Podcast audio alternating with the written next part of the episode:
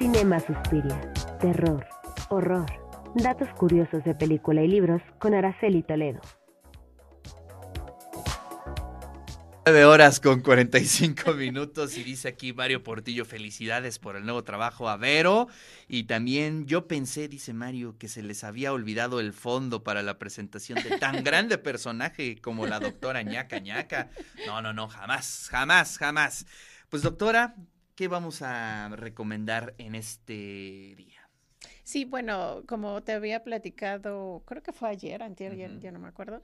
Em, este es un mes dedicado a Kevin Bacon, que, eh, bueno, él ha hecho varias películas del género del terror o del horror, y en esta ocasión vamos a hablar de, de Darkness. No sé si tuviste oportunidad la vi, de verla. Ayer la vi, interesante película. ¿Qué tal te pareció? Pues me gustó mucho. Fíjate que creo que abusaban un poco de pronto de los efectos y de los clichés que de pronto te hacen saltar. Sí, sí, sí. Hay un abusillo por ahí, pero no es mala la película. no, a mí me parece que no, no es mala. Fíjate que a nivel de crítica han sido bastante severos. ¿Ah, sí? Sí, bastante, ¿no? Porque dicen que es un poltergeist de cuarta, ¿no?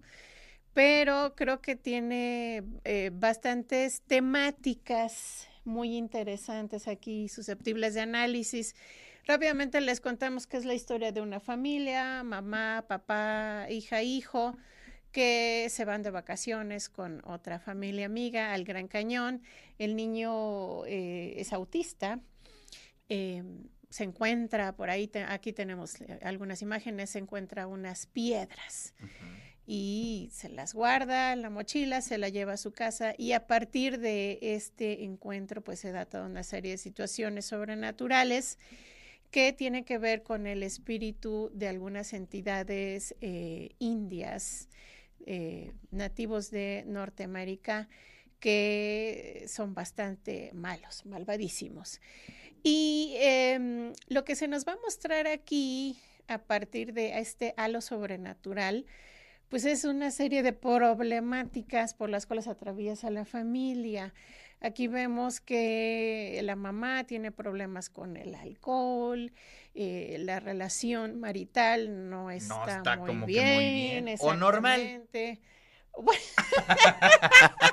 Bueno, ya dirán las personas casadas, ¿verdad? Ahí, o. Que puede ser como lo normal, como que tratando de parchar ahí algunos eh, problemas.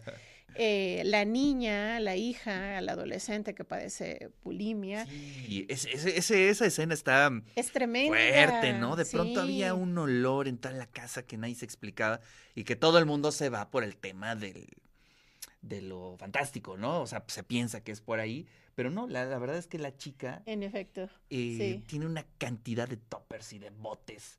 Eh, con vómito guardado abajo de su cama, ¿no? Y es lo que es, digamos, tiene ese efecto interesante en la película. Así es, y bueno, al final vemos que la familia va a solicitar la ayuda de una mujer curandera que podemos observar que es de raíces mexicanas. Así es. ¿Cómo se llama? Eh, este, no Teresa, me, Teresa, me parece, que llega acompañada de la nieta que es bilingüe, porque bueno, ella no habla inglés y a través de un ritual se logra expulsar a estas entidades malvadas.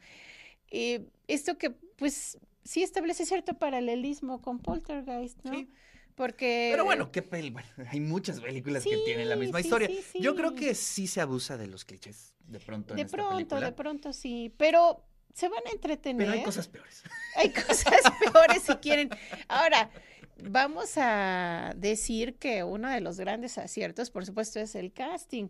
Y uno de ellos es Kevin Bacon, como podemos ver aquí en imágenes, Rada Mitchell, que es la mamá, que también ya tiene bastante experiencia en películas de este tipo.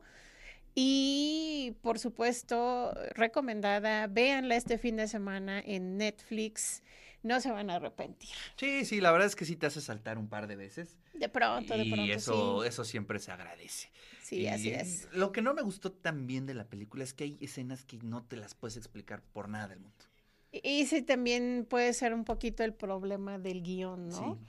O sea, por ejemplo, cuando descubren que la chica tiene este problema, van a dejar al niño con la abuela y de inmediato la presencia del niño en la casa de la abuela produce ahí como ciertas cosas, entre ellas, pues que se abren las llaves del agua, ¿no? Aparece una serpiente. Y de pronto de la nada aparece una serpiente. Entiendo que son como los símbolos y esas cosas, pero digamos, a pesar de que es una película de terror, debe tener un porqué, ¿no? Y creo que esos porqués son los, son, son los grandes vacíos de, de la película. Sí, sí, como que de pronto se les fue, se les fueron ahí varias cosas. La verdad es que se les fueron ahí varias cosas y eso es algo que se ha criticado mucho y por lo mismo hay quienes dan una valoración bastante baja.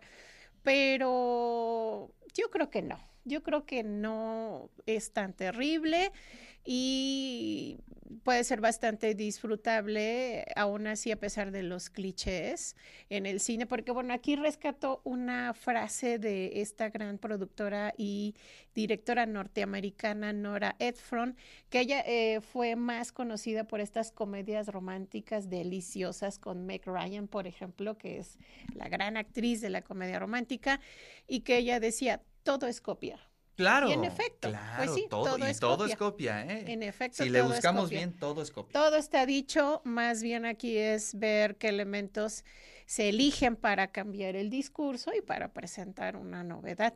No es exactamente el caso de esta película, aclaramos, pero también pueden ustedes disfrutar a un nivel de unos brinquitos, como bien lo señaló Ricardo, y también para eh, ser consciente de de que el terror también habita en nuestras casas, en la cotidianidad, a partir de aquellos temas que no hemos resuelto.